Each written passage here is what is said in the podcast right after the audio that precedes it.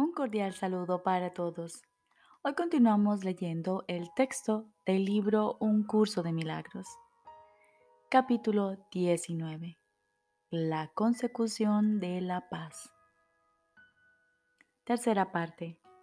La irrealidad del pecado. Jesús nos dice, la atracción de la culpabilidad reside en el pecado, no en el error el pecado volverá a repetirse por razón de esta atracción. El miedo puede hacerse tan agudo que al pecado se le niega su expresión. Pero mientras la culpabilidad continúe siendo atractiva, la mente sufrirá y no abandonará la idea del pecado, pues la culpabilidad todavía la llama, y la mente la oye y la desea ardientemente y se deja cautivar voluntariamente por su enfermiza atracción. El pecado es una idea de perversidad que no puede ser corregida, pero que, sin embargo, será siempre deseable. Al ser parte esencial de lo que el ego cree que eres, siempre la desearás. Y solo un vengador, con una mente diferente de la tuya, podría acabar con ella valiéndose del miedo. El ego no cree que sea posible que lo que el pecado realmente invoca y a lo que el amor siempre responde es al amor y no al miedo. Pues el ego lleva el pecado ante el miedo exigiendo castigo. Mas el castigo no es sino otra forma de proteger la culpabilidad, pues lo que merece castigo tuvo que ser o tuvo que haber sucedido. El castigo es siempre el gran protector del pecado, al que trata con respeto y a quien honra por su perversidad. Lo que clama por castigo tiene que ser verdad, y lo que es verdad no puede sino ser eterno, y se seguirá repitiendo sin cesar, pues deseas lo que consideras real y no lo abandonas. Un error, en cambio, no es algo atractivo, lo que ves claramente como una equivocación, deseas que se corrija. A veces, un pecado se comete una y otra vez, con resultados obviamente angustiosos, pero sin perder su atractivo. Más de pronto cambia su condición, de modo que de ser un pecado pasa a ser simplemente un error. Ahora ya no lo seguirás cometiendo, simplemente no lo volverás a hacer y te desprenderás de él, a menos que todavía te sigas sintiendo culpable. Pues en ese caso harás, no harás sino cambiar una forma de pecado por otra, reconociendo que era un error, pero impidiendo su corrección. Eso no supone realmente un cambio en tu percepción, pues es el pecado y no el error el que exige castigo.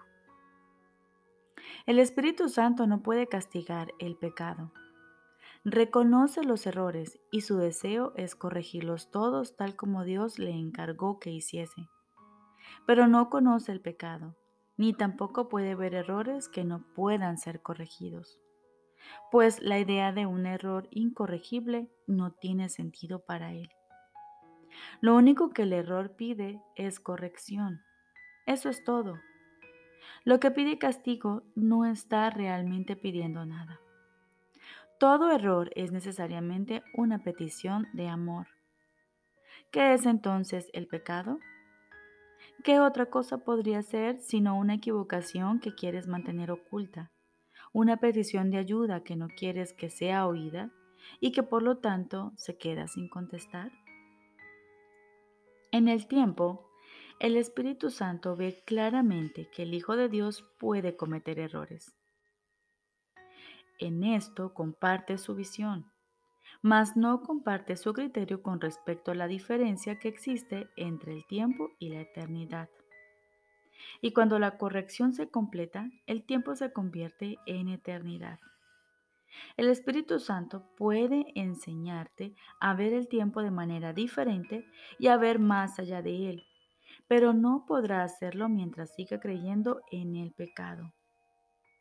En el error sí puedes creer, pues éste puede ser corregido por la mente. Pero el pecado es la creencia de que tu percepción es inalterable y de que la mente tiene que aceptar como verdadero lo que le dicta la percepción. Si la mente no obedece, se la juzga como desquiciada. De ese modo, la mente, que es el único poder que podría cambiar la percepción, se mantiene en un estado de impotencia y restringida al cuerpo por miedo al cambio de percepción que su maestro, que es uno con ella, le brindaría. Cuando te sientas tentado a pensar que el pecado es real, recuerda esto.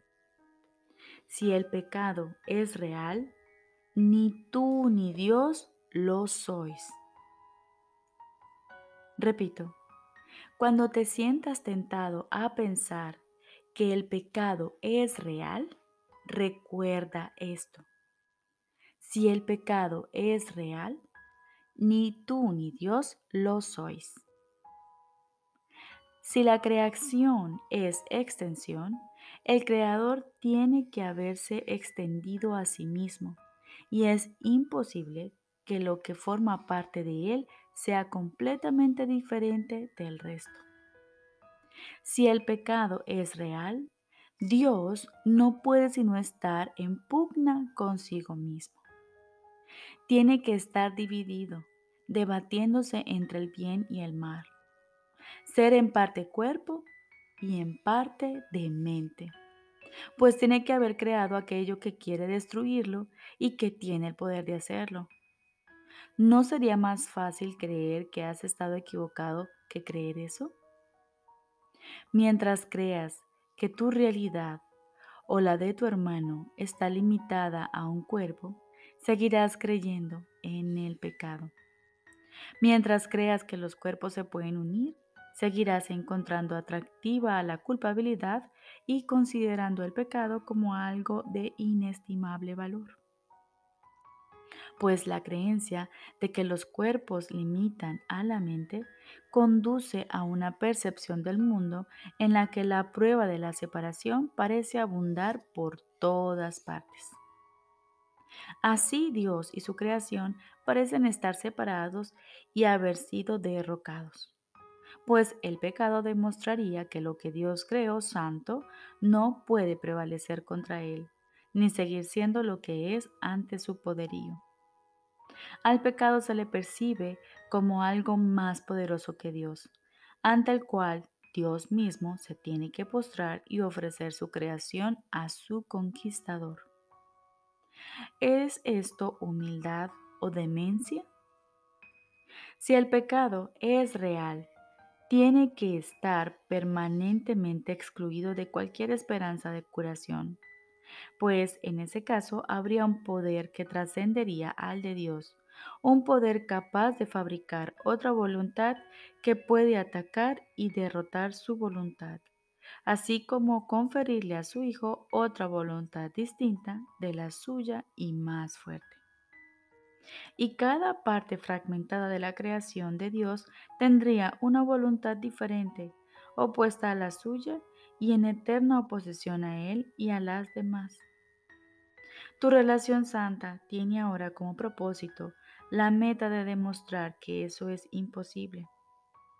El cielo le ha sonreído y en su sonrisa de amor, la creencia en el pecado ha sido erradicada. Todavía lo ves porque no te das cuenta de que sus cimientos han desaparecido.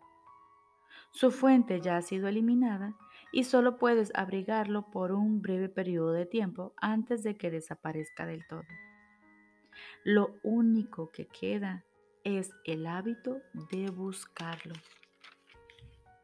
Y sin embargo, lo contemplas con la sonrisa del cielo en tus labios y con la bendición del cielo en tu mirada. No seguirás viendo el pecado por mucho más tiempo pues en la nueva percepción la mente lo corrige cuando parece presentarse y se vuelve invisible. Los errores se reconocen de inmediato y se llevan enseguida ante la corrección para que ésta los sane y no para que los oculte. Serás curado del pecado y de todas las atrocidades en el instante en que dejes de conferirle poder sobre tu hermano.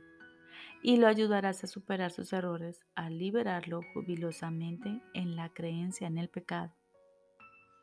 En el instante santo verás refulgir la sonrisa del cielo sobre ti y sobre tu hermano, y derramarás luz sobre él en jubiloso reconocimiento de la gracia que se te ha concedido.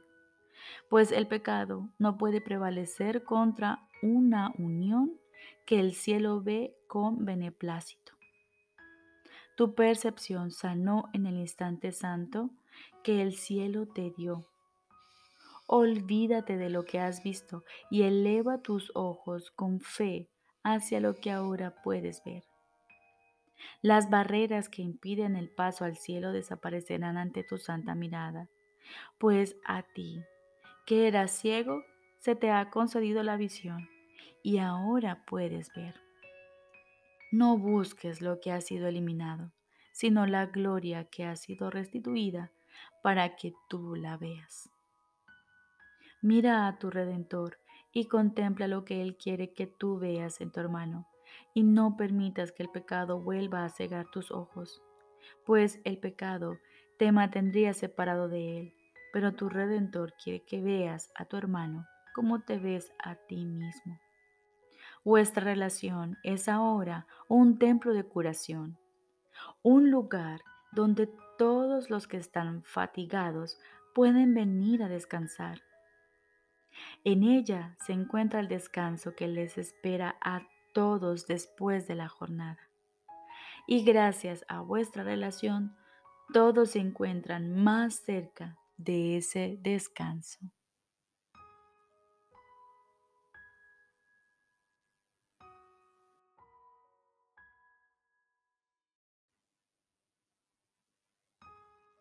Ahora continuamos con el libro de ejercicios. Lección número 154 me encuentro entre los ministros de Dios. No seamos hoy ni arrogantes ni falsamente humildes. Ya hemos superado tales necedades. No podemos juzgarnos a nosotros mismos ni hace falta que lo hagamos. Eso no es sino aplazar la decisión y posponer entregarnos de lleno al ejercicio de nuestra función.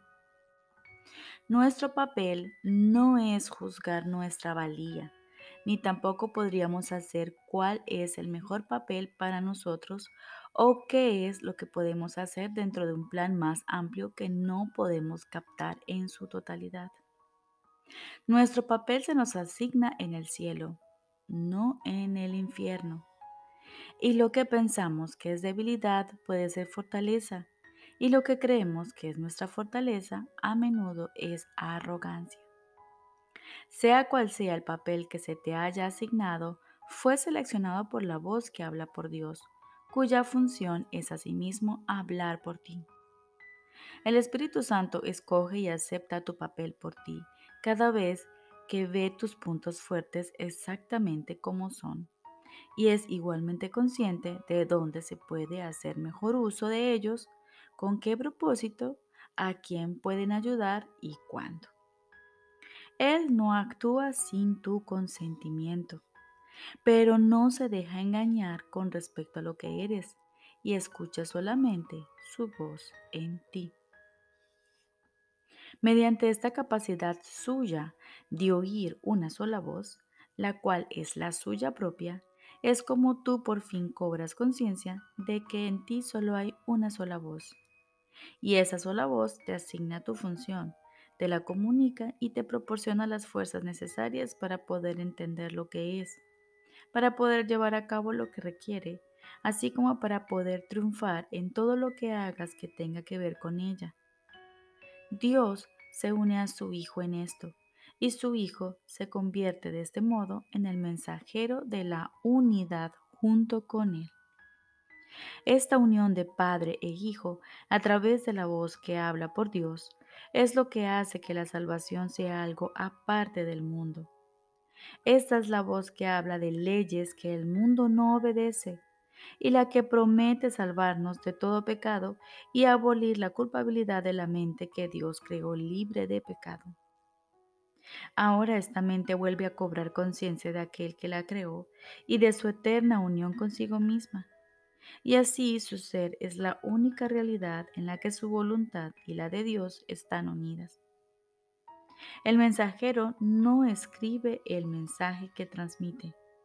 Tampoco cuestiona el derecho del que lo escribe, ni pregunta por qué razón ha escogido aquellos que han de recibir el mensaje del que él es portador. Solo necesita aceptarlo, llevárselo a quienes va destinado y cumplir con su cometido en entregarlo. Si trata de determinar cuáles deben ser los mensajes, cuál es su propósito o a dónde se deben llevar, no estará desempeñando debidamente su papel de portador de la palabra. Hay una diferencia fundamental en el papel que desempeñan los mensajeros del cielo que los distingue de los mensajeros del mundo. Los mensajes que transmiten van dirigidos en primer lugar a ellos mismos y es únicamente en la medida en que los pueden aceptar para sí que se vuelven capaces de llevarlos aún más lejos y de transmitirlos allí donde se dispuso que fueran recibidos.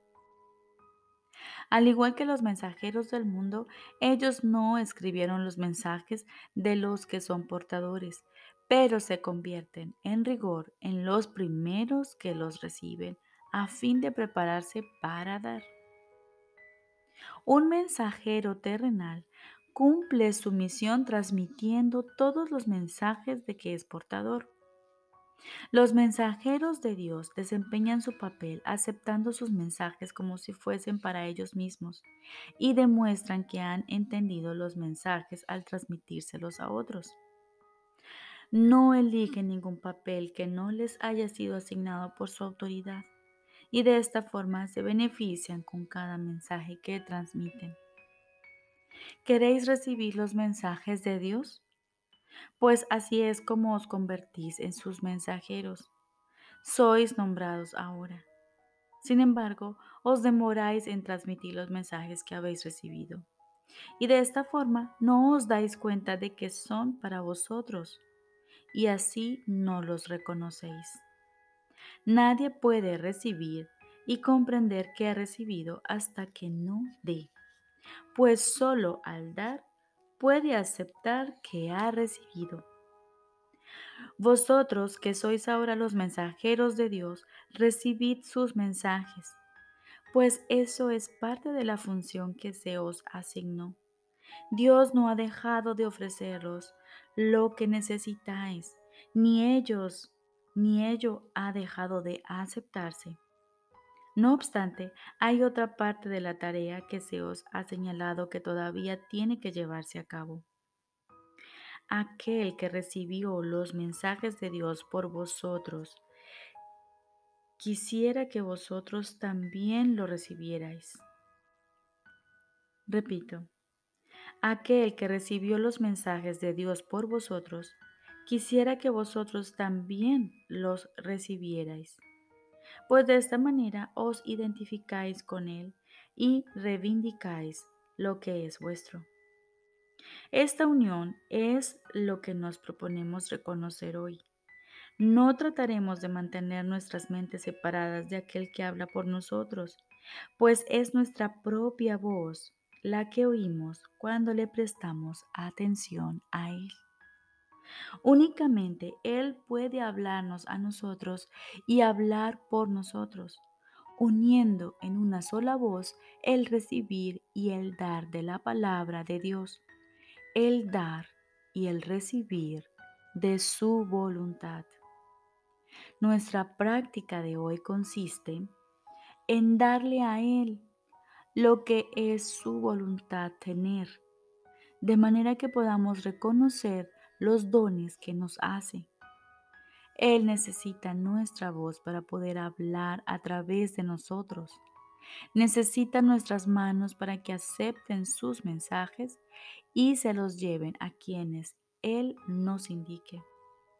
Necesitan nuestros pies para que éstos nos conduzcan allí donde su voluntad dispone que vayamos, de forma que aquellos que esperan acongojados puedan por fin liberarse. Y necesita que nuestra voluntad se una a la suya para que podamos ser los verdaderos receptores de los dones que Él otorga. Aprendamos solo esta lección el día de hoy. Me cuento entre los ministros de Dios. Aprendamos esta lección el día de hoy, que no reconoceremos lo que hemos recibido hasta que no lo demos. Has oído esto cientos de veces y de cien maneras diferentes, y sin embargo todavía no lo crees. Mas ten por seguro esto, hasta que no lo creas, recibirás miles y miles de milagros, pero no sabrás que Dios mismo no se ha quedado con ningún regalo que tú ya no poseas, ni le ha negado a su Hijo la más mínima bendición. ¿Qué significado puede tener esto para ti, a no ser que te hayas identificado con el Hijo y con lo que es suyo? Nuestra lección de hoy reza así.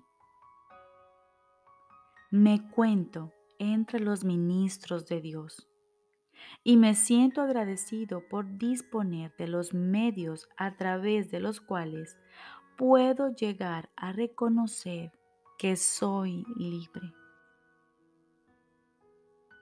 Repito, nuestra lección de hoy reza así.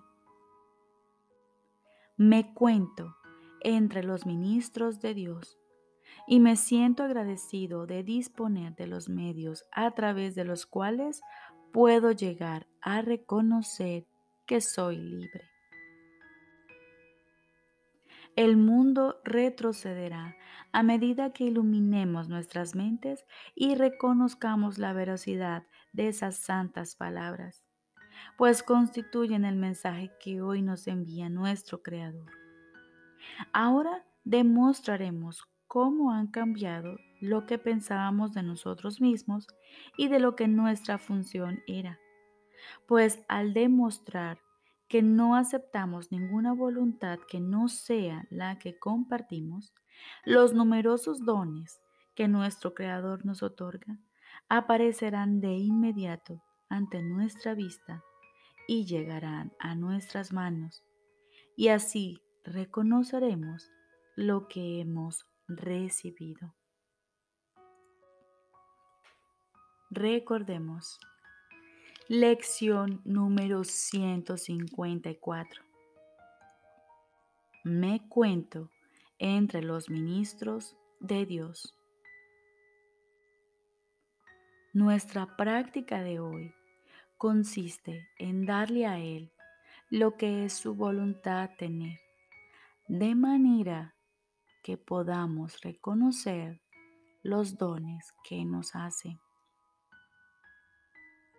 Aquietemos nuestra mente hoy y escuchemos la voz de nuestro Padre,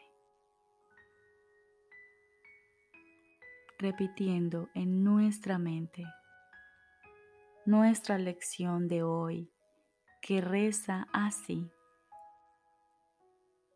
Me cuento entre los ministros de Dios y me siento agradecido de disponer de los medios a través de los cuales puedo llegar a reconocer que soy libre.